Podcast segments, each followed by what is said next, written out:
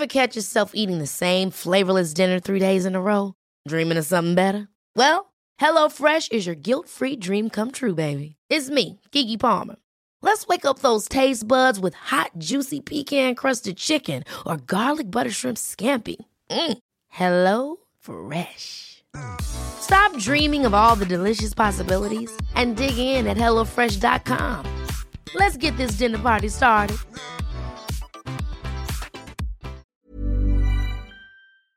Se van acercando las vacaciones y si tienes un bebé en casa, seguro que te preocupa cómo organizar sus comidas durante los viajes, los días de playa o las salidas a la montaña. Una opción cómoda y muy socorrida son los potitos de Nutriben, porque saben cuánto te preocupa dar a tu bebé tarritos nutritivos y con todas las garantías. Los potitos se preparan aquí en España con los mejores ingredientes, como frutas, verduras, carnes o pescados, y solo emplean aceite de oliva virgen extra. Esos ingredientes tal cual se trituran, cocinan y se envasan al vacío para su correcta conservación. Y ya sabes que igual de importantes son los ingredientes que lleva un alimento como los que no lleva. Los potitos de Nutriben son tarritos que no contienen sal, azúcares añadidos, almidón, colorantes, conservantes, gluten o aceite de palma. Recuerda que los únicos potitos son de Nutriben. Gracias a Nutriben y a su marca Potitos por apoyar los buenos contenidos en este podcast.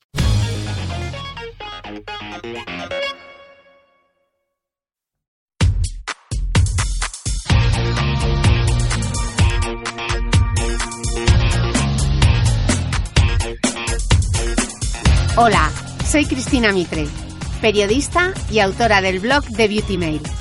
Bienvenidos a mi podcast, donde todas las semanas charlaré con los mejores expertos de la cosmética, la nutrición, el fitness y el bienestar, para que te sientas bien y te veas mejor.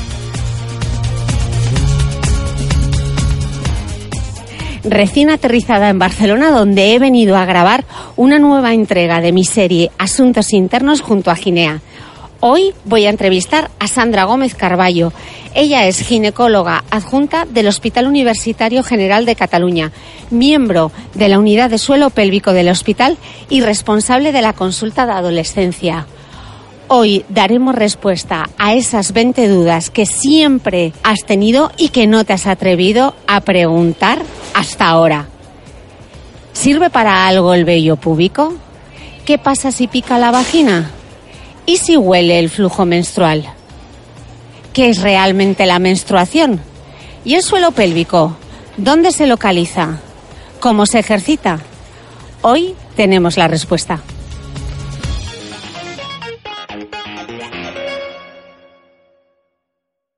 Sigo en Barcelona y esta vez me he venido hasta el Hospital Universitario General de Cataluña para hablar con la doctora Sandra Gómez Carballo. Ella es ginecólogo, miembro de la unidad de suelo pélvico y responsable además de la, de la consulta de adolescencia. Doctora, muchas gracias por atenderme. Un placer, hola a todos. Hoy vamos a. Le, le, estaba contando a la doctora cuál era el plan de la entrevista de hoy y yo le decía: tienes que pensar que yo soy un paciente empoderado, que vengo aquí con mucha información y te voy a hacer las 20 preguntas eh, que muchas mujeres no se han atrevido a hacer hasta hoy. Algunas de las preguntas que tengo en este cuestionario para la doctora las habéis hecho vosotras a través de redes sociales, a través de mi Instagram de Beauty Mail. Ya sabéis que este mes está completamente dedicado a todo lo que tiene que ver con, con la información, con la salud íntima femenina. Así que hoy, eh, cuestionario, 20 preguntas para la doctora. Esto parece un, dos, tres, responda otra vez. Parezco Mayra Gómez Kemp. Qué miedo, qué miedo. ningún miedo, ningún miedo. La, primera pregunta, eh, que yo creo que aquí tenemos un, un, problema con los términos. Hay mucho eufemismo para referirnos a, las parte, a la parte íntima de la mujer. Decimos muchas veces de forma general eh, la vagina, pero realmente no es la vagina, ¿no? ¿Cómo, cómo, llamemos a las cosas por su nombre, doctora? Bueno, en realidad los genitales de la mujer no solo es vagina, tenemos los genitales externos, que es los que vemos, que es la vulva, lo, mm, que tiene labios mayores y tiene labios menores, y está el clítoris también. Y si abrimos estos labios, nos encontramos con la entrada de la vagina que lo rodea el himen. Y luego más allá está la vagina, que es como un tubo. Al final del tubo nos encontramos el cuello del útero. y el cuello del útero empalma con, con los genitales internos, que es el útero o matriz, conocido también por mucha gente, las trompas y los ovarios. Eh, la zona más, más frecuente que todas nos vemos es la vulva, ¿no? Por lo tanto, cuando, cuando tienes picor o cuando te molesta la zona genital, pues lo que, lo que tienes que decir es que te molesta o te pica o te escuece la vulva y no la vagina, porque la vagina normalmente no notamos mucho la sensación que tenemos dentro. Sí, que hay mucha gente que igual se piensa que la vagina es como la entrada al espacio sideral, ¿no? Cuando van a utilizar, por ejemplo, una copa menstrual que piensan, no, y si me lo coloco y se me escapa, no se va a escapar a ningún lado, ¿no? Doctora, ¿cuánto mide? más o menos. Normalmente la vagina, mm, una, un estándar suele medir unos 7 centímetros y, y, tiene un tope. Tiene un tope, eh, el final es, es, cerrado, se comunica con la parte interna, que es el útero, a través de un orificio milimétrico. Que por ahí es por donde sale el flujo menstrual, ¿no? Y por donde entra el, mm, semen, para quedarte embarazada. Pero ni mucho menos a través de este orificio se puede colar ni un tampax, se puede colar una esponja o se puede colar una copa. Es decir, que si se nos queda un tampax retenido, ¿no? que es una de las cosas más comunes que puede pasar, está ahí dentro. Es decir, es poner el dedo e intentar buscarlo. Y si no llegas, porque hay veces que hay vaginas más largas y que con los dedos no puedes llegar, pues entonces una consulta ginecológica te lo pueden quitar sin ninguna dificultad. Es decir, que no se ha ido adentro de la barriga y ha desaparecido. Y luego decíamos la vagina y también está la uretra, que a veces hay quien confunde, tenemos eh, un orificio para el que sale la orina y otro orificio que es la vagina, ¿no? Que no nos confundamos que a veces. Exacto. A diferencia de los hombres que tienen un orificio único por donde sale el semen y la orina, la mujer tiene dos orificios. Estamos mejor hechas. Somos una versión mejorada. no hay dudas, no hay dudas de esto.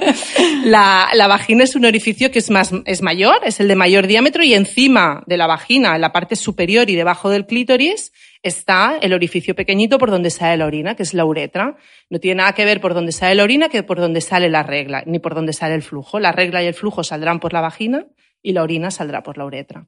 Ok, y luego los labios, eh, porque normalmente estamos acostumbrados, eh, claro, o una coge un espejo y se mira la vagina, a la vecina no le vemos la vagina normalmente. Entonces, las vaginas que vemos, eh, perdón, las vulvas que vemos son las vulvas de, de, los niños y normalmente de las niñas. Vemos que los labios mayores eh, cubren los labios menores, pero no siempre es así y es absolutamente normal, ¿no? De repente ver una vulva que el labio menor sobresale sobre los labios mayores, ¿no? Eso puede, eso es absolutamente normal, ¿no?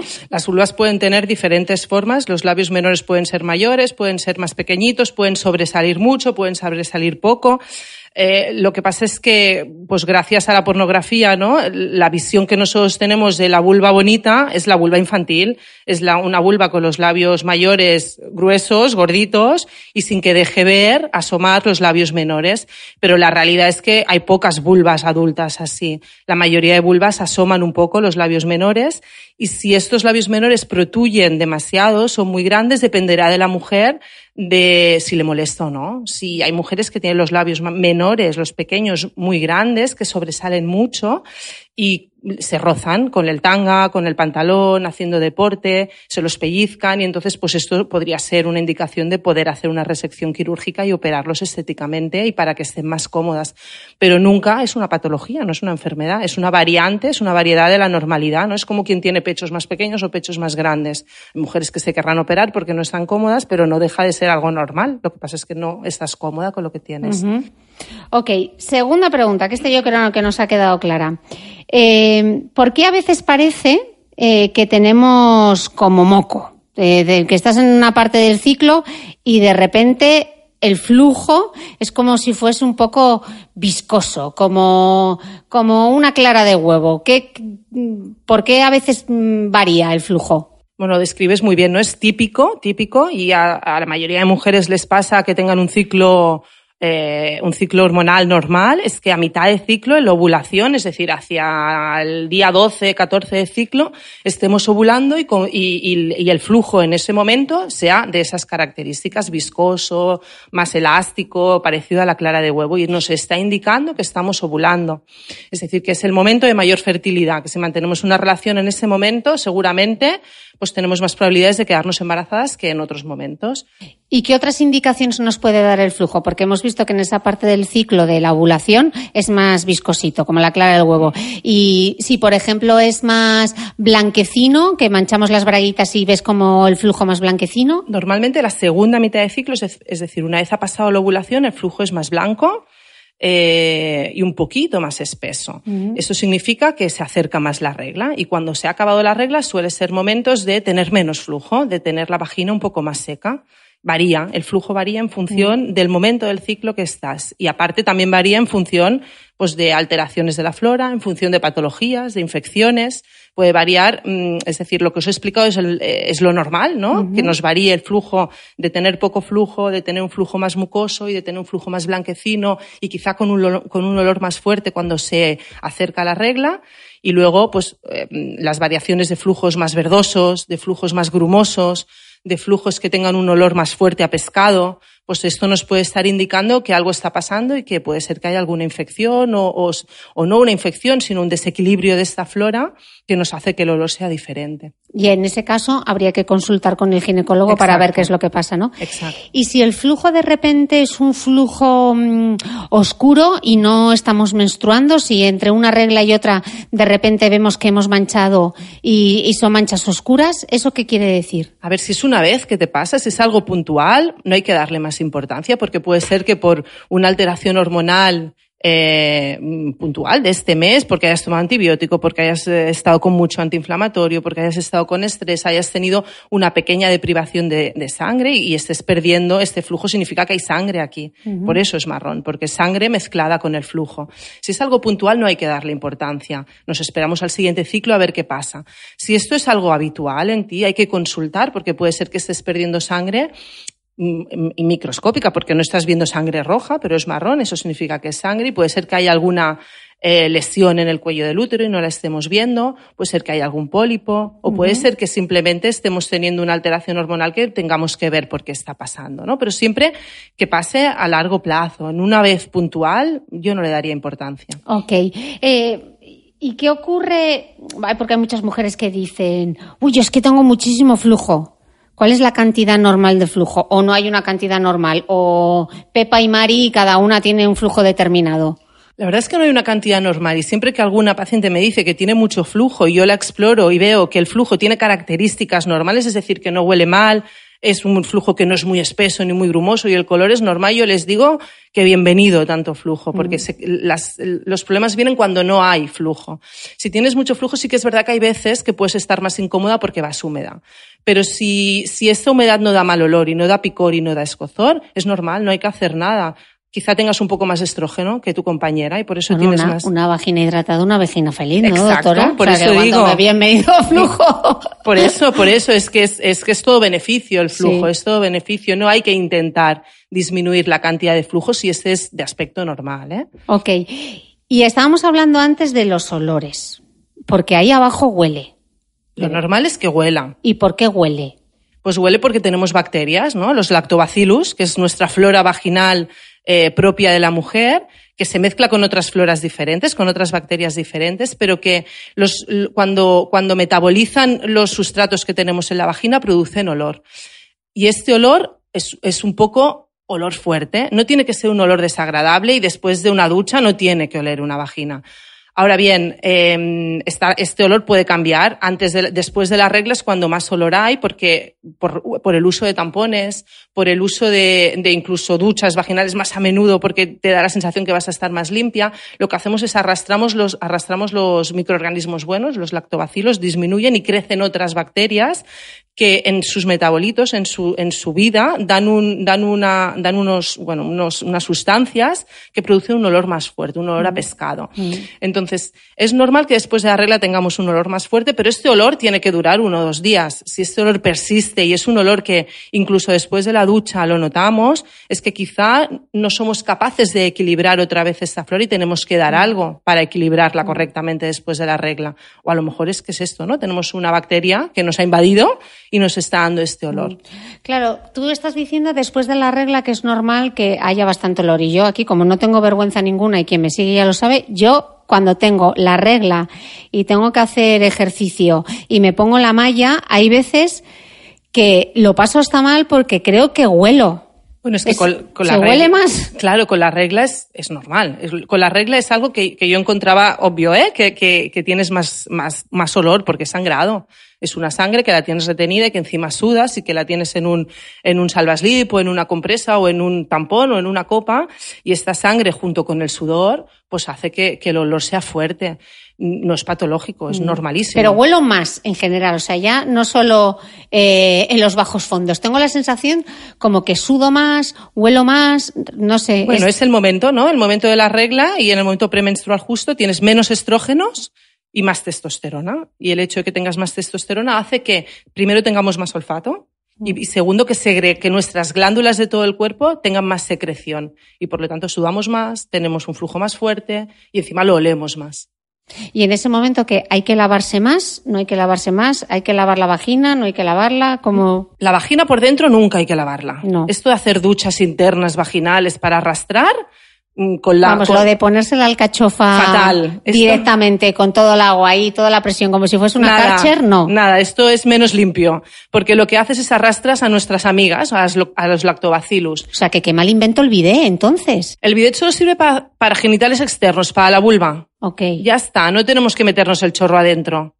En No. absoluto, no es para limpiar esto. Esto lo que hace es al revés, que quizá en ese momento te encuentres mejor, te encuentres más limpia, pero luego empezarán los picores, nos visitará la cándida, crecerá la garnerela, que es la otra bacteria que le gusta y que nos invade cuando los lactobacillus los disminuimos de cantidad y por lo tanto acabaremos teniendo más flujo y más olor. Ok, y entonces, ¿cómo se lava? Eh, no, la vulva. La vulva es con agua, un jabón neutro y, y solo, solo externamente. Y una vez al día es más que suficiente. O después de si has ido al gimnasio, aunque te hayas duchado a la mañana, pues, y haces la ducha, pues obviamente te puedes dar un poco con jabón, pero por la zona externa, ya Mm. está. Si la flora vaginal no, no está bien, puede ser más propenso a tener infecciones. Sí. Si la tú- cándida, por ejemplo. Exacto. Si la flora no la tienes bien, que es tu defensa, ¿no? Es, es, es como los que sacan el armamento para que no entren el, el resto de patógenos, hace que la cándida crezca. La cándida la tenemos en Vamos nuestra a explicar flora. qué es la cándida, porque igual no todas las mujeres han tenido cándida. La Y- cándida es un hongo Pero si la tenéis, lo sabréis. Porque pica que te quieres morir. ¿Qué la, es? la cándida es un hongo, ¿vale? Que es un hongo típico de la vagina que puede ser que esté en tu flora vaginal normal y que no te produzca ningún síntoma ni que te enteres que la tienes. Pero cuando se desequilibra, porque crece, porque el resto de flora disminuye, los lactobacillus disminuyen, por lo tanto la cándida crecerá, eh, nos da síntomas y lo que más, lo que más molesta es que pica, pica mucho. Y el flujo es como yogur, un, un flujo muy espeso y grumoso, como si fuese requesón. Entonces, eh, la cándida hay que tratarla con antifúngico, hay que tratarla con, con unos óvulos especiales para la cándida. Eh, es, es muy frecuente, ¿no? Cuando la paciente tiene cándida que nos pregunte si es una enfermedad de transmisión sexual, si la he cogido en el lavabo de no sé dónde, si la he cogido en el gimnasio. No, la cándida no es de transmisión sexual, no, nos la transmite nadie. Es simplemente un, un, un, desequilibrio, un desequilibrio de esta flora que hace que la cándida sea más resistente. Es, es un organismo que es más resistente que el resto se pues crece, crece porque le hemos puesto en condiciones perfectas para que pueda crecer. Y para estas mujeres que tienen cándida recurrente, que hay quien Hmm. eh, no termina de recuperarse de una cándida y ya tiene la siguiente, ¿hay algún tipo de, no sé, recurso más allá de ponerse los óvulos o algo que pueda hacer para prevenir la cándida? Seguramente estas, estas mujeres, mm, primero hay que ver qué, higiene hacen, ¿no? Hay muchas de estas mujeres que lo que hacen son esto, ¿eh? Duchas vaginales, lavarse mucho porque le da la sensación que así quitan flujo y que, y que mejoran las infecciones. Por lo tanto, lo primero es un, un gel adecuado con higiene una única vez al día. No utilizar salvas lips ni bragas que sean de, que sean de licra porque esto hace que no transpire bien la piel, haya más humedad y a la cándida le encanta la humedad. Eh, hacer una dieta que no sea muy rica en azúcares. Hay muchas mujeres que se obsesionan y dejan de comer azúcar, levaduras y cosas de estas. Médicamente no está indicado, aunque sí que hay muchos dietistas que lo recomiendan, ¿eh? pero no hay ningún estudio con mucha evidencia científica detrás que haciendo una dieta súper estricta en, en bajas azúcares mejorará la cándida. Y un, un remedio es que después de las reglas se utilicen probióticos o, sustancias que mejoren el pH ácido de la, de la vagina para que así equilibremos esta flora y no tengamos la cándida típica después de la regla, que es muy frecuente después de la regla. Y limpiarse bien, que parece una chorrada, pero yo estaba leyendo el otro día un libro sobre la vagina y decían que cuando nos limpiamos que vamos al baño, que de detrás, o sea, que, que no sea, que hay gente que se limpia de detrás hacia adelante y no, es al revés, chicas, de delante hacia detrás. Eso siempre, eso siempre. Los pediatras lo explican cuando estamos, cuando tenemos un niño pequeño, ¿no? Y le tenemos que cambiar el pañal y es una niña la que tenemos delante, siempre nos explican que los genitales, cuando, pues cuando se ha hecho caca el bebé, tienes que limpiarlos de, de la vulva arrastrando hacia el ano y no del ano arrastrando hacia la vulva, porque si no, eh, eh, bueno, contaminamos la vagina y por lo tanto introducimos en la vagina organismos que no tendrían que estar en ella, que tendrían que estar en el recto y por lo tanto hay, infecciones siempre, siempre que nos limpiamos de, la vagina hacia el ano, hacia atrás. Ok. Em, ya que estábamos hablando de infecciones, eh, la décima pregunta, ya estamos a la mitad, doctora, no vamos nada mal. Solo llevamos 18 minutos. Wow. El amor en los tiempos de Tinder y las enfermedades venéreas o infecciones de transmisión sexual, las conocidas ITS, la clamidia, el micoplasma, la gonorrea, el herpes, el VPH. Bueno, aquí podríamos hacer una tesis doctoral, pero sí lo que me gustaría que viésemos es qué signos dan cada uno de ellos, aunque sea un poco por encima, para que lo tengamos en cuenta. También saber si ahora hay mucha más incidencia de enfermedades de transmisión sexual o, por ejemplo, eh, hablaba el otro día con una doctora, ¿no? La que se ve sífilis y yo decía, pues sífilis era lo que en Memorias de África, ¿no? La protagonista que tenía sífilis y se tenía que ir a curar. ¿Hay todavía sífilis? Existe, existe sífilis y de hecho todas las enfermedades de transmisión sexual que, que acabas de enunciar están en aumento, ¿no? Por ejemplo, yo que soy de Barcelona, el Instituto Catalán de Salud ha publicado en el 2017 que se han multiplicado por dos la frecuencia de estas infecciones de todo tipo. Y esto es porque pues cada vez somos más liberales sexualmente, que esto está muy bien, pero, pero no hemos cogido conciencia de la seguridad en el sexo y, la seguridad es muy importante, ¿no? El preservativo, si lo tenemos que poner de entrada, no solo en el momento de la eyaculación. El preservativo no es para evitar embarazo, que también, pero es sobre todo para evitar enfermedades de transmisión sexual. Por lo tanto, el preservativo es desde el momento cero de la relación sexual. Y con el preservativo evitaremos la mayoría de estas infecciones. La mayoría, el 95% de las infecciones la evitaremos solo con el preservativo. De las que me has dicho, hay unas que son bacterianas, ¿no? Que es la clamidia, el gonococo, el uroplasma, el micoplasma, todas estas son bacterias. Y estas bacterias producen una enfermedad que se llama enfermedad inflamatoria pélvica. Todas ellas dan los mismos síntomas. ¿Y qué son? Y los síntomas que dan es un flujo aumentado, más espeso. No tiene por qué oler peor, pero sí que vemos un flujo más espeso todo el momento del ciclo. No vemos que cambie este flujo. Además, podemos tener un poquito de disconfort vaginal, pero no es lo típico. Lo que suele molestar más es dolor, dolor abdominal, dolor en la barriga, en la parte de abajo, me duelen los ovarios, ¿no? Dolor con las relaciones sexuales. En el momento de la penetración hay dolor porque este útero, la matriz está inflamada y como con la relación sexual movemos el útero, pues nos duele y a veces molestias al orinar. Mm, parece que hayan infecciones de orina, ¿no? Una sensación de una cistitis, de mucha frecuencia, frecuencia al hacer pipi, voy muy a menudo, me escuece cuando voy, sensación de que aún no he acabado. Todo esto junto hace sospechar de que puedas tener una de estas enfermedades. El problema de estas enfermedades es que hay muchas veces que pasa desapercibida. Y si no nos damos cuenta porque pensamos que este flujo va a ser normal, que esta molestia ya se me pasará, pues puede ser que se pase y no tengamos nada y se nos curen los síntomas, pero puede ser que mm, si no hemos consultado y no hemos hecho un tratamiento correcto, eh, nos queden secuelas y, y las secuelas que pueden ser es que nos obstruyen las trompas y se obstruyen las trompas, hay una esterilidad, no podemos quedarnos embarazadas porque el paso del espermatozoide está topado, ¿no? Es como si nos hubiésemos hecho una ligadura. Por lo tanto, es, es muy importante que si tenemos sensaciones raras, que consultemos, no cuesta nada, es, se hace un test rápido en la consulta. ¿Qué tipo de test te hace? Es un cultivo, es un cultivo especial, ¿eh? No es cualquier cultivo, porque estas bacterias no crecen en cualquier medio de cultivo y hay que hacer un cultivo especial para intentar determinar estas bacterias. Entonces estábamos viendo las infecciones bacterianas y luego decíamos que había otro tipo hay de... Otro, hay otro tipo de infecciones que son las víricas. Los virus es el virus del papiloma, que es el que está en auge, ¿vale? El VPH que está en auge porque es una infección realmente muy frecuente. Mm, ¿Pero ya era frecuente antes y no teníamos forma de detectarlo o ahora es más frecuente porque eh, hay mucho Tinder? Yo creo que ahora es más frecuente porque hay mucho Tinder, hay mucho cambio de pareja, mm. hay mucho intercambio de, de, hombre, mujer, de hombre, hombre, de mujer, mujer, hay, hay, mucho intercambio de fluidos y el virus, los virus en general, se transmiten muy fácil. De hecho, es una de las pocas enfermedades que no evitas al 100% con preservativo y es porque la transmisión es facilísima.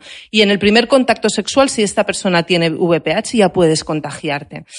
Por eso dicen que los adolescentes, o incluso hasta si coges entre los 16 y los 24 años, el 80% de las mujeres han entrado en contacto con este virus, que es cuando empiezas a mantener las relaciones. Lo que pasa es que entrar en contacto con el virus o que te determinen que tienes un virus positivo en una de las revisiones no significa que vayas a tener la enfermedad, que vayas a tener un cáncer, ni que te vayas a morir por culpa de este virus. La mayoría de las mujeres estamos preparadas para eliminarlo pero si es, has estado en contacto con él y te lo detectan, lo único que tienes que hacer es más controles ginecológicos para ver si lo eliminas o no. ¿Y cómo te lo detectan? Con una citología que incluya, pero tiene que incluir la prueba la determinación del VPH, exacto. Hoy en día en muchos protocolos de la seguridad social incluyen, en vez de hacer citología clásica, se hace la determinación del VPH. Y si el VPH es positivo, pasas a controles más estrictos. Y si es negativo, te dejan hacer controles cada cinco años. Okay. Y es por esto, porque el virus hay muchas veces que se cura solo. Vale. Y, y, si, y si haces más controles, si tú no tienes un VPH positivo que te dé lesión y haces controles cada año, hay veces que estábamos sobretratando a estas mujeres. Estábamos poniendo una angustia de que, de que eran portadoras de este virus, de que podían tener un cáncer, de las mirábamos cada cuatro o seis meses y hay muchas que se curaban solas. Bueno, por eso, de hecho, las citologías realmente son cada tres años, ¿no? O sea, la seguridad, por ejemplo, en el caso de la seguridad social, son cada tres años porque que tengas el virus no quiere decir que inmediatamente tú vayas a desarrollar una lesión de cáncer de cuello de útero. O sea, que se toma su tiempo. Exacto. Que tampoco es el, pánico. Ese es el motivo, ¿no? Que mm. muchas mujeres piensan, o sea, la seguridad social ahora con la crisis, ¿no? Parece que nos vayan a hacer menos revisiones porque nos van a detectar menos cosas, ¿no? El motivo es que queremos ser menos invasivos. Queremos ser, em, no, no, no ser tan agresivos con estas lesiones porque sabemos con la experiencia y con los estudios que hay publicados que hay muchas de estas lesiones que se curarán solas. Es simplemente esto. Hey, I'm Ryan Reynolds. At Mint Mobile, we like to do the opposite of what Big Wireless does. They charge you a lot, we charge you a little. So naturally, when they announced they'd be raising their prices due to inflation, we decided to deflate our prices due to not hating you. That's right. We're cutting the price of Mint Unlimited from $30 a month to just $15 a month. Give it a try at mintmobile.com slash switch. $45 upfront for three months plus taxes and fees. Promo for new customers for limited time. Unlimited more than 40 gigabytes per month. Slows. Full terms at mintmobile.com. Hey, it's Ryan Reynolds, and I'm here with Keith, co-star of my upcoming film, If, only in theaters May 17th. Do you want to tell people the big news? All right, I'll do it. Sign up now and you'll get unlimited for $15 a month in six months of Paramount Plus Essential Plan on us. Mintmobile.com slash switch. Upfront payment of $45 equivalent to $15 per month. Unlimited over 40 gigabytes per month. Face lower speeds. Videos at 480p. Active Mint customers by 531.24 get six months of Paramount Plus Essential Plan. Auto renews after six months. Offer ends May 31st, 2024. Separate Paramount Plus registration required. Terms and conditions apply if rated PG. ¿Sabías que los bebés son capaces de autorregularse y comer lo que necesitan? Hasta el primer año, la leche ha de ser su alimento principal, bien sea lactancia materna o artificial, y poco a poco podrán ir probando diferentes texturas y alimentos. Ahora, con buena temperatura, a todos nos gusta salir más de casa, y en verano pasamos mucho tiempo fuera, en la playa, la montaña o recorriendo el mundo. Si tienes un bebé que ya ha empezado con la alimentación complementaria, Para esos momentos puedes contar con los diferentes tarritos que ofrece Potitos. Hay recetas para bebés desde 4 y 6 meses y solo llevan ingredientes como frutas, verduras, carnes o pescados que se trituran y se envasan tal cual. Los potitos de Nutriben son tarritos seguros, fáciles de conservar y transportar, ya que no necesitan refrigeración, tan solo mantenerse en un lugar fresco. Se calientan en microondas o al baño María, sin conservantes ni azúcares añadidos. Gracias a Nutriben y a su marca Potitos por ser nuestro mecenas del mes.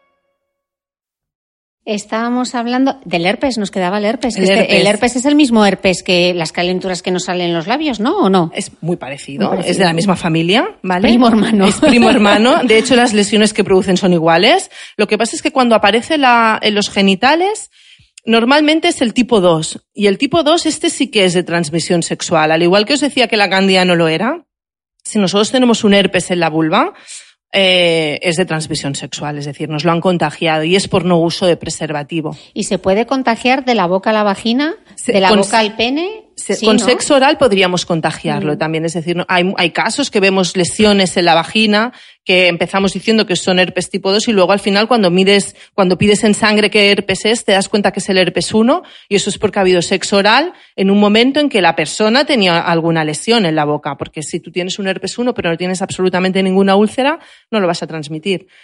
Lo que pasa es que si habéis tenido alguna vez herpes o en la boca o en la vagina, muchas veces veréis que hay veces que las lesiones no te das cuenta que las tienes, que son muy pequeñas y como ya estás acostumbrado a ir teniendo úlceras, ¿no? De tanto en tanto y, solo te molestan cuando sale la ampolla aquella grande, pues no, no ni lo percibes, no, no, no tomas ninguna precaución. Pues si hay alguna lesión en la boca, obviamente tenemos que evitar hacer el sexo oral. Si tenemos una lesión en la vagina y ya sabe, en la vulva, y ya sabemos que tenemos herpes, pues sobre todo preservativo, evitar las relaciones en ese momento para evitar la transmisión, porque se contagia muy fácil, es un virus, los virus se contagian fáciles. ¿Y en el caso del herpes, cómo se trata? Se trata lo mismo que el, herpes bucal, se trata, se pueden dar pastillas an- antivirales, se puede poner una crema con un antiviral y se pueden dar cicatrizantes para que la úlcera cicatrice antes, porque normalmente las úlceras en la, en la vulva, secundarias al herpes, son dolorosas, escuece mucho cuando vas a hacer, cuando vas a hacer pipi, eh, el roce de la braguita te molesta, hay mujeres que vienen de- realmente muy afectadas, entonces les das cremas cicatrizantes para que ayude a cicatrizar antes y unas pastillas para disminuir la carga viral y por lo tanto la curación será un pelín antes. Y estábamos hablando antes, seguimos con los picores que a mí me tienen totalmente enganchada. Si te, ¿Me puede picar la vulva y no tener cándida? ¿Es posible que te pique y que tú no tengas... Sí, el picor es disconfort, ¿no? Le, le vamos a llamar disconfort, es decir, que te notas como una sensación de un poco de picor, pero no te rascarías todo el día como con la cándida. Esto es muy frecuente después de la regla. O sea, casi todas las mujeres, si utilizan Tampax, encima abusan de ellos, después de la regla van a tener esta sensación y es por sequedad. Estamos con el Tampax chupando todo el flujo, el, el, el flujo hemático de la regla, pero también el flujo que nos protege, ¿no? Lo que decíamos antes de es bueno tener flujo. ¿Por qué? Porque si no tienes flujo y estás seca, pica. Y hay esa sensación de escozor, de picor. Y aparte, pues también podemos tener picor porque tengamos una alergia a algo que hayamos utilizado, algún jabón, alguna braguita nueva, algún detergente, al, al, al, látex, ¿no? El látex es una sustancia que es muy alergénica y cada vez se están dando más casos de alergias al látex. Aquí una. Pues- Pero nadie te lo dice. Sí, po- es, y- es poca gente, es verdad, y cada vez, y realmente eh, la industria de, de preservativos sin látex tampoco es tan grande. Mm. Y los preservativos que se hacen sin látex suelen ser más gruesos, suelen ser más incómodos, más caros, más difíciles de encontrar. Entonces, eh, yo creo que cada vez saldrán más, ¿eh? Saldrán más productos de, de este tipo porque, porque el látex, si no eres alérgica, muchas mujeres son sensibles al látex y después de utilizar un, un preservativo con látex, después de la relación, tienen esta sensación de vagina inflamada, de escozor, de, de, de picor y es por el látex, es porque somos sensibles a este producto. Estábamos hablando de los tampones y cómo el problema que absorben todo el flujo y pueden absorber el flujo que no es flujo, para que nos entendamos, con la copa y con la compresa no, ¿no? Lo evitamos, Lo evitas, exacto. porque lo único que recoge es el flujo menstrual Exacto. de la vagina, pero no Exacto. Hay muchísimas mujeres. la- absorbe. es, mu- muchísimas mujeres que vienen a la consulta me explican esto del picor y cambian a la copa y se les soluciona el problema. Se les soluciona el problema porque la copa, incluso yo diría que es mejor que la compresa porque te evitas la humedad. Mm. de la compresa, la incomodidad de ponerte la compresa y te evitas la absorción de este flujo por parte del, por parte del, del, tampón. Mm. Y ya hemos visto que además no se pierde en el espacio sideral de nuestro útero porque la vagina mide 7 centímetros. Exacto. Lo único, lo único de la copa, que al principio cuando lo explicas es como, ¿cómo voy a poner esto y cómo la voy a vaciar y se me va a caer y cuánto la limpio y si no la limpio cada hora que me la pongo, pues, pues no pasa nada, ¿no? La copa, al primer día a lo mejor estamos un poco más incómodos, pero luego nos, nos acostumbraremos y, y de verdad que si la queréis probar, muchas estaréis contentas. ¿Se puede tonificar la vagina? Sí, la muscula, la, la vagina está la mucosa, que es lo que tocamos, ¿no? Que es como la mucosa de la boca, pero por detrás de la, de la mucosa, o sea, más profundo tenemos músculo. Y como todo músculo de todo el cuerpo, pues lo podemos tonificar. Podemos hacer que la vagina esté más tensa, esté más prieta, eh, podamos hacer eh, más ejercicio durante las relaciones sexuales y por lo tanto tener más placer y, también, si tonificamos esta vagina, seguramente evitaremos problemas de suelo pélvico como incontinencia de orina, incontinencia de gases o, sea, que prolapsos. o sea, que lo de las bolas chinas no es un cuento chino. No, no, es un cuento que funciona. Lo que pasa es que lo de las bolas chinas yo creo que ha habido como mucho marketing, ¿no? Alrededor de las bolas chinas y a todo el mundo quiere utilizar bolas chinas. Obviamente, si no tienes ningún problema y lo quieres hacer de manera preventiva, las bolas chinas son fantásticas porque hace que tu vagina tenga más tono, eh, y encima más fuerza si haces Kegel, si haces ejercicios de apretar mientras llevas las bolas chinas puestas. Pero si tú tienes un problema de incontinencia o un problema de dolor o un problema de que parece que la vejiga la tenga un poco caída y te pones unas bolas chinas sin que te lo hayan dicho previamente, a lo mejor no lo estás haciendo bien y a lo mejor es contraproducente. Porque al igual que podemos tonificar la vagina, nos podemos pasar y tener hipertono ¿no? en la vagina y podemos tener contracturas en esta vagina. ¿Que se contractura la vagina? Claro, como cualquier músculo, no te contracturas de las cervicales, pues igual te puedes contracturar de la vagina o del suelo pélvico. Y si te Pero ¿cómo se te puede, a ver, cómo puede trabajar uno tanto? Hay que ser contorsionista del círculo O sea, ¿cómo puedes contracturar tanto? ¿Qué tienes que hacer para contracturarte una vagina? Contracturando la vagina me refiero que el músculo que aguanta la vagina y los órganos pélvicos, la vejiga, el útero, el intestino, que es la hamaca esta de músculos que llamamos suelo pélvico, si estos músculos aguantan todo nuestro abdomen. Si nosotros estamos haciendo, por ejemplo, mucho deporte de impacto, ¿no? Y, y, no hacemos nada luego para liberar la tensión de esta musculatura que estamos, eh, estamos pasándonos con el impacto, haciéndola trabajar mucho, pues puede ser que al final esta, esta musculatura se nos contracture, ¿eh? le estemos haciendo trabajar en exceso o las mujeres, las, las mujeres que hacen ballet o gimnasia rítmica, que hacen mucho ejercicio a nivel de abdominal y a nivel de meter barriga para adentro, todo esto es muy hipertónico. Y todo lo que es hipertónico y va la fuerza hacia abajo, hacia la vagina, hace que, hace que se pueda contracturar. Y la contractura duele.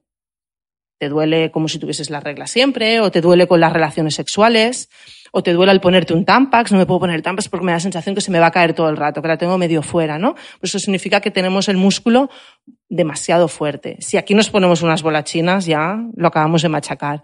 Y entonces el dolor puede ir a más. Para eso están los fisios y hay ejercicios de estiramientos de esta musculatura, que seguramente que si haces un deporte de forma rutinaria y, te han enseñado a hacer estiramientos, pues estiramientos de la musculatura pélvica se hacen también. Y es justamente para prevenir esto, ¿no? Para prevenir las contracturas. Pues hagamos un ejercicio eh, doctora, que como la gente sabe que este podcast es largo y seguro que están relajadas ahora mismo, yo le digo, yo te digo, ¿dónde está mi suelo pélvico? O sea, ¿cómo puedo yo ahora que estoy sentada hablando contigo? ¿Cómo me imagino yo? ¿Cómo puedo? Claro, porque tú me dices, contrae el bíceps, te lo contraigo, contrae el glúteo, te lo contraigo. Eh, pero me dices, Cris, ¿dónde está el suelo pélvico? me tengo que concentrar porque... mucha gente no lo sabe contraer, ¿eh? Claro, ¿cómo Venga, chicas, vamos a contraer, que nos diga la doctora cómo tenemos que contraer el suelo pélvico. Bueno, lo más fácil. es, localizarlo. Lo más fácil es, si nunca lo has intentado, es que te pongas eh, sentada sobre una superficie rígida, dura, porque entonces la sensación es, mayor. Y cuando estés puesta en la superficie rígida, pues notas lo que está tocando en, la, en, el, en el suelo. Mm, y lo que toca en el suelo normalmente es la, es la musculatura, no es solo la vulva. Pero si queremos hacerla trabajar, tenemos que hacer como si nos aguantásemos la orina estamos haciéndonos mucho pipi, mucho pipi, queremos retenerlo, no podemos y queremos retenerlo. El apretar, lo que estamos utilizando es la musculatura pélvica. Y si nos queremos aguantar un gas también, lo que, lo que estamos haciendo es ejercitar esta musculatura pélvica, la parte más posterior, la parte más del recto. Si aún así, no sé si lo sé hacer bien, lo más fácil es ponerte un dedo en la vagina y apretar este dedo. Intentar hacer fuerza para, para ver si movemos la vagina si movemos la vagina apretándolo, apretando, consiguiendo que el dedo tenga, mm, bueno, pues esté rodeado todo él por la vagina con una presión suficiente, eso eh, quiere decir que estamos ejercitando este músculo. ¿Y por qué muchas veces en el ginecólogo nos preguntan, bueno, ¿y cuando estornuda qué pasa? O de repente eh, yo, ves a algunas mujeres que van a estornudar y cierran y cruzan, las piernas. ¿Qué, nos quiere decir eso? Pues quiere decir que nuestro, nuestro músculo, nuestras musculaturas del suelo pélvico no están bien, no están saludables, están flojas. Hemos dicho que pueden estar contracturadas, pero es mucho más frecuente que estén hipotónicas, que estén blandas, que estén rotas después de un parto, ¿no? Y el síntoma más común es la incontinencia. Pero existen otros síntomas. Existe el no tener sensibilidad suficiente en una relación sexual, el que se nos caiga la matriz o que tengamos la vejiga caída, o tengamos incontinencia de gases también, esto no se dice, pero es muy frecuente que haya... Incontinencia de gases, ¿eso Que se nos escapen los PDTs. Es algo que es muy frecuente. Y la gente, pues parece que lo de la gota de orina ya empieza a decirlo la gente, pero lo otro no lo dicen tanto, ¿no? Todo esto nos está indicando lo mismo, que el sostén, el sostén de, estas, de estos órganos, que es la musculatura, está fallando, está floja, está hipotónica, está muy laxa, y hace que los esfínteres no estén funcionando como toca. Eh, la incidencia de, alteraciones de suelo pélvico es, alta. En el mundo está entre un 25, alrededor de un 25%. Pero, pero con el envejecimiento de la población y cada vez las mujeres vivimos más tiempo y encima nos machacamos más al gimnasio, más tiempo y encima tenemos hijos más tarde, pues todo esto hace que la musculatura pélvica esté sufriendo. Porque esto no solo afecta a mujeres que hayan sido madres, porque afecta al el, ser madre es un factor de riesgo, no es una causa. O sea, el tener un parto vaginal o incluso estar embarazada es un factor de riesgo para poder tener una alteración en este músculo, pero hay mujeres que no han tenido hijos que tienen problemas de suelo pélvico. Entonces, yo creo que a nivel preventivo todas las mujeres tendríamos que ejercitarlo con bolas chinas o sin bolas chinas, haciendo el Kegel, ¿no? El Kegel es esos ejercicios que os he dicho de aprieto la vagina hacia arriba, aprieto el ano hacia arriba y hacerlo de forma rutinaria al menos una o dos veces al día, ejercicios series de 10, ¿no? Aprieto, relajo, aprieto, relajo. Esto lo tendríamos que hacer de forma muy rutinaria y, sobre todo después de los partos o si aparece algún síntoma, aunque sea leve, no es normal que se nos escape una gota de orina cuando tosamos, pues ir al médico, consultar y hacer algo de rehabilitación con un fisioterapeuta que nos, que nos estimule un poco más, ¿no? que no solo sean ejercicios. Ok. Em, y el paso de los años, ¿cómo afecta el caso de la vulva en general el paso de los años? Porque se arruga, se vuelve flácido, al final es tejido, ¿no? Se vuelve flácido, pierde pelo. Qué mal envejecido. Es fea, es fea. la... pobre. es fea, la vulva, Siempre la verdad. pensamos que los brazos envejecen mal, o la papada, o tal, pero es que la, la, la, vulva envejece fatal. Porque la vulva aumenta la grasa en el monte de Venus, por lo tanto, ¿no? El monte de Venus es más gordito, en cambio los labios se arrugan y se, eh, no están tan turgentes, están como más flácidos. Y, y, cae el pelo y encima salen canas, que ya es. Ya, ese es el máximo bajón.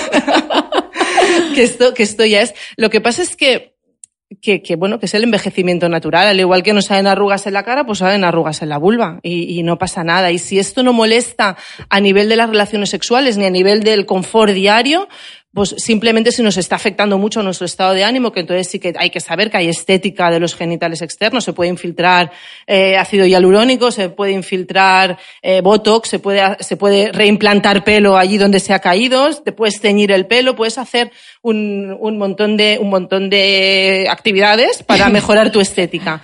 Si lo que te molesta es la sequedad, que también pasa, ¿no? La vagina se queda seca con la edad, pues pues hay tratamientos, hay muchos tratamientos y cada, y cada vez hay más, porque la salud vaginal a los ginecólogos, pues hasta ahora quizá no nos importaba mucho, pero yo creo que, que, que actualmente es, es, un tema que, que desde, desde las unidades de menopausia cada vez se trata más y, yo que hago suelo pélvico también, también me preocupa mucho la sensación esta de sequedad, porque la sequedad no solo es eh, no puedo tener relaciones, ¿no? Cuando le dices a una mujer que se hidrate, dice, no, es que yo no mantengo relaciones, ya, pero ¿y el picor? Y la sensación esta de tener que ir muy a menudo al lavabo, y la sensación esta de que me roza todo.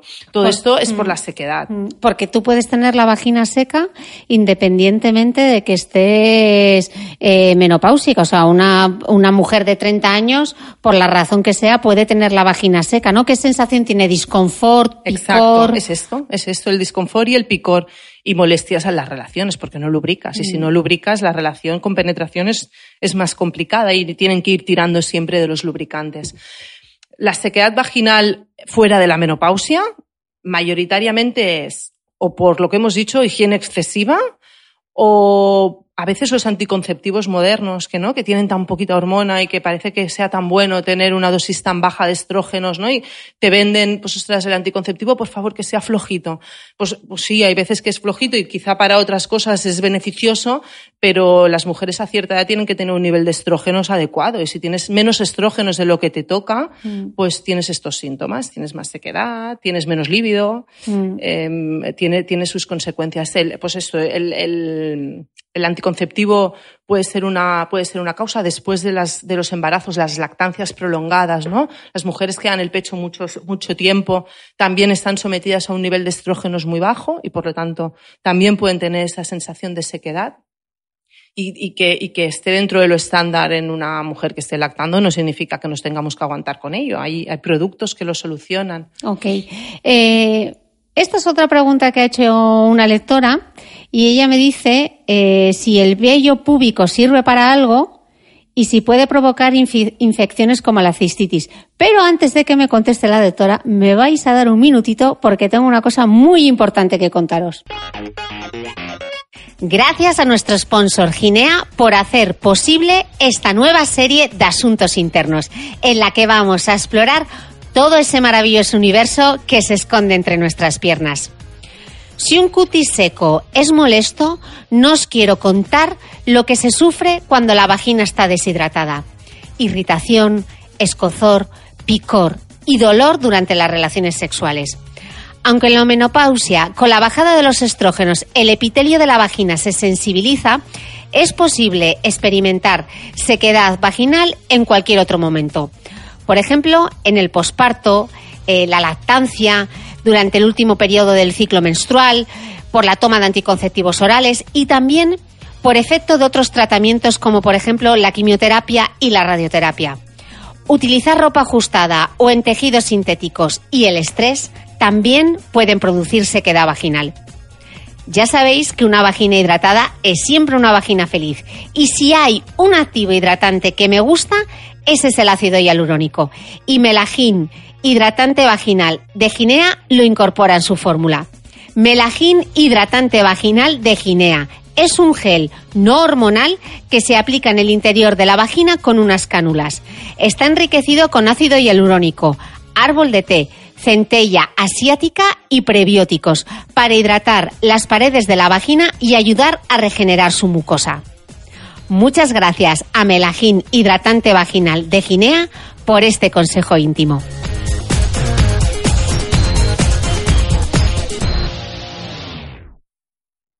Antes del corte estábamos hablando sobre el vello púbico.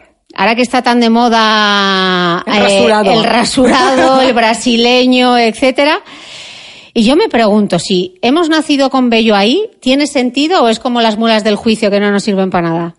Hombre, tiene sentido. El vello púbico te protege, ¿no? El, el pelo en todos sitios del cuerpo, en la nariz, ¿no? En, el, eh, en, en- en la vulva, todo lo que sea entrada al, al cuerpo, protege de infecciones. O Quizá sea, no hace... todo lo contrario a lo que preguntaba esta Exacto. lectora, que decía si podía provocar más infecciones como la cistitis. todo No, lo contrario. Al revés. Tener vello púbico ayuda a no tener tantas infecciones, pero además es que tener vello púbico te ayuda a no tener la sensación esa de disconfort, porque si tú tienes una vulva totalmente sin pelo, está en fricción continua, esta piel, con, con, el, con la braguita, con el pantalón, en las relaciones sexuales, con la penetración hay más fricción en, los genitales y puedes tener más picor después. Por lo tanto, no es que esté prohibido rasurarse, en esta vida no hay prohibido nada, ¿eh? pero si, si, si tienes más tendencia a hacer infecciones o si justamente después de que has llevado un tiempo depilada completamente eh, notas que, que, estás más incómoda, pues quizá tengamos que echarle un poco la culpa a eso ¿no? y, volver, volver a tener un poco de pelo. Ok. Eh, otra pregunta de lectora. y esta me ha hecho muchísima gracia. ¿Tener apetito por lo dulce antes de la regla es una excusa para ponerse moradas o realmente es una respuesta natural del organismo? Yo creo que es un poco de todo. ¿eh? eh, el, hay, una, hay, una, hay una base científica, ¿no? biológica detrás de todo esto, que es justo antes de la regla tenemos la bajada de estrógenos. Y a la mujer los estrógenos nos va muy bien. Es nuestra hormona que nos mantiene estar contentos, estar activos, estar más rápidos. Cuando nos bajan los estrógenos, eh, tenemos, tenemos más apetito, mm, más, más impulsivo, ¿no? Es como más ansiedad y por lo tanto tenemos más impulso de comer. Y lo que te soluciona más la ansiedad es el dulce más que el salado. Por lo tanto es más típico que tengamos impulso por comer cosas dulces. ¿Y en qué momento del ciclo ocurre ¿Cuándo, se nos va, ¿Cuándo bajan los estrógenos en el momento del ciclo? Una semana Una después de la ovulación es cuando empezamos a notarlo, por lo tanto, la semana previa de la regla. Vale, o sea que ahí, bueno, os damos un poco de, de tregua. De tregua y os podéis poner un poquito, pero no con cosas que estén muy procesadas, por favor. eh, ¿Es normal sangrar un poco por la vagina después de tener sexo o...? Normal no es. Si es en una relación que has tenido un poco de sangrado, lo vamos a dar por normal. Pero si es en relaciones repetidas, que vas teniendo sangrado después de las relaciones, no es normal y hay que ir a consultarlo. ¿no? Es por lo mismo aquello que decíamos, ¿el flujo puede ser marrón o rojizo en, en momentos que no sean de regla? No. Puede ser que haya alguna lesión en este cuello de útero que al tener la penetración nos haga sangrar, porque, porque tenemos una lesión aquí en la profundidad, ¿no? Otra cosa es que en una relación puntual sangres. Pues a lo mejor es que te has hecho una pequeña herida, pues no pasa nada. Pero si, si es continuamente después de todas las relaciones, es un motivo de consultar, de consultar al ginecólogo y que haga una exploración para ver qué es lo que hay. Ok. Y ahora ya la última pregunta. La guinda. La guinda, que es la pregunta del millón. Eh, lo que de niña a mí me dijeron bastantes veces porque hacíamos deporte y es, ¿se puede romper el himen en la infancia por hacer deporte? En un principio no. O sea, bueno, primero, ser... ¿qué es el himen? Vamos a explicarlo, porque la gente bebe y no... Una membrana, ¿no? Vemos como una capa ahí que obstruye. No. Como un plástico. no, el, el himen es una, una piel. Podemos entenderlo como una piel que está en la entrada de la vagina y que aunque hayamos mantenido relaciones está. Lo que pasa es que está fisurado y por eso dicen que has roto el himen. El himen está en todas las mujeres. Cuando no has mantenido nunca relaciones, es una membranita que rodea la entrada de la vagina, pero que permite el paso, es decir, es, es permeable, puedes poner un dedo, puedes poner un tampón dentro de la vagina, pero lo que te rodea el dedo cuando entras la vagina es la membrana del himen. Cuando mantienes esta relación, como el himen hace que la entrada de la vagina sea más estrecha, sea más pequeña, esto se, se, se, rompe, se rompe, pero no quiere decir que explote, sino que, que hay alguna, alguna fisurita en esta membrana, hay un corte, hay cortes varios en esta membrana que hace que sea más amplia la entrada de la vagina. Eh, ¿Cuándo se puede romper el himen? Normalmente tiene que haber una entrada en la vagina, no puede ser que haciendo deporte tú te rompas el himen al no ser que tengas una caída y te des un golpe en la vulva y ese golpe sea muy fuerte y puede ser que se te haya introducido pues con lo que hayas tropezado en la entrada, ¿no? En lo que es la entrada de la vagina y, entonces sí que se podría haber roto. Pero bueno, si se rompe tampoco es un drama, no pasa nada, pues mejor las primeras relaciones no serán tan molestas y ya está. O sea que lo de la prueba de la virginidad, por favor, que la dejemos que de la hacer. Dejemos de hacer. Las reconstrucciones de IMEN, por favor, que las dejemos de hacer, ¿no? Tendríamos, Tendríamos que dejarlas que dejar de hacer, de pero desgraciadamente aún existen, ¿eh? Aún hay pacientes que te solicitan el reconstruir el himen y el reconstruir el himen es una, es una cirugía microscópica que tienes que ponerte unas lupas para ver dónde está la, la rotura de este himen y dar unos puntitos en esta zona para que otra vez esté como más rígido y si les hacen pues la prueba del pañuelo pueda sangrar y, y, y, no es más que esto, ¿eh? No es más que esto. Jolín. Eh, última pregunta bonus track, que siempre hay una de más. Dado que en consulta eh, ves a muchas adolescentes, para todas esas escuchantes que tienen hijas adolescentes, ¿en qué momento debemos llevar a un adolescente al ginecólogo?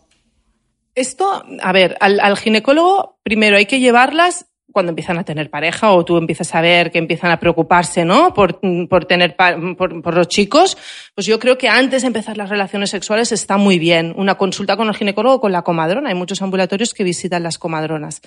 ¿Por qué? Porque tener un primer acercamiento a un profesional de la salud que les puedan explicar que existen las enfermedades de transmisión sexual, que te tienes que poner un preservativo y cómo ponerlo, que a lo mejor la primera relación sexual les es molesta, pero que pues, pues truquillos para que no les moleste o para que, o para que paren y, darles información de que no tienen que verse obligados a, a, tener esta primera relación sexual.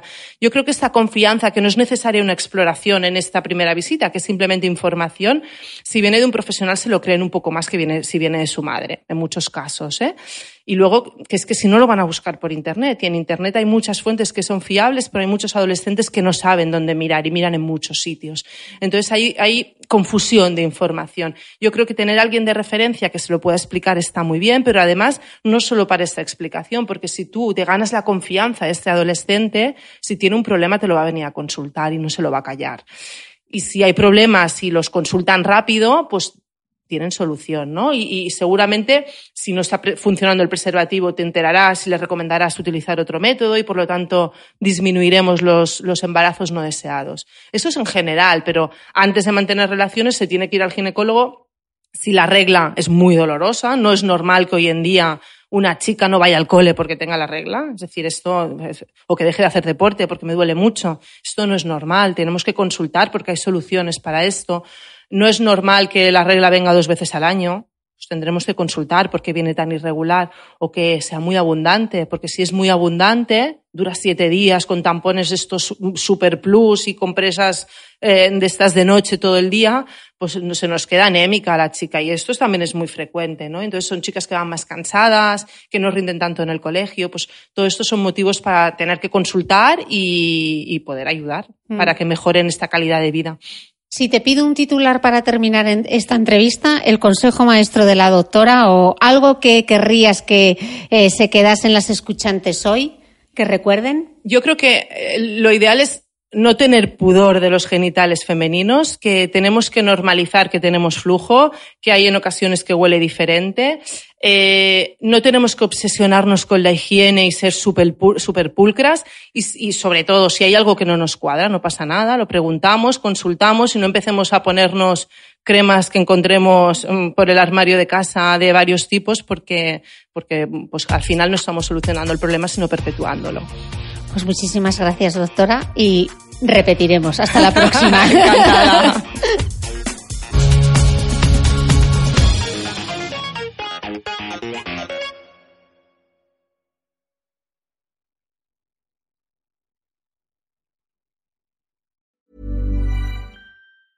Planning for your next trip? Elevate your travel style with Quince. Quince has all the jet setting essentials you'll want for your next getaway, like European linen premium luggage options, buttery soft Italian leather bags, and so much more. And is all priced at 50 to 80% less than similar brands. Plus, Quince only works with factories that use safe and ethical manufacturing practices. Pack your bags with high-quality essentials you'll be wearing for vacations to come with Quince. Go to quince.com slash pack for free shipping and 365-day returns.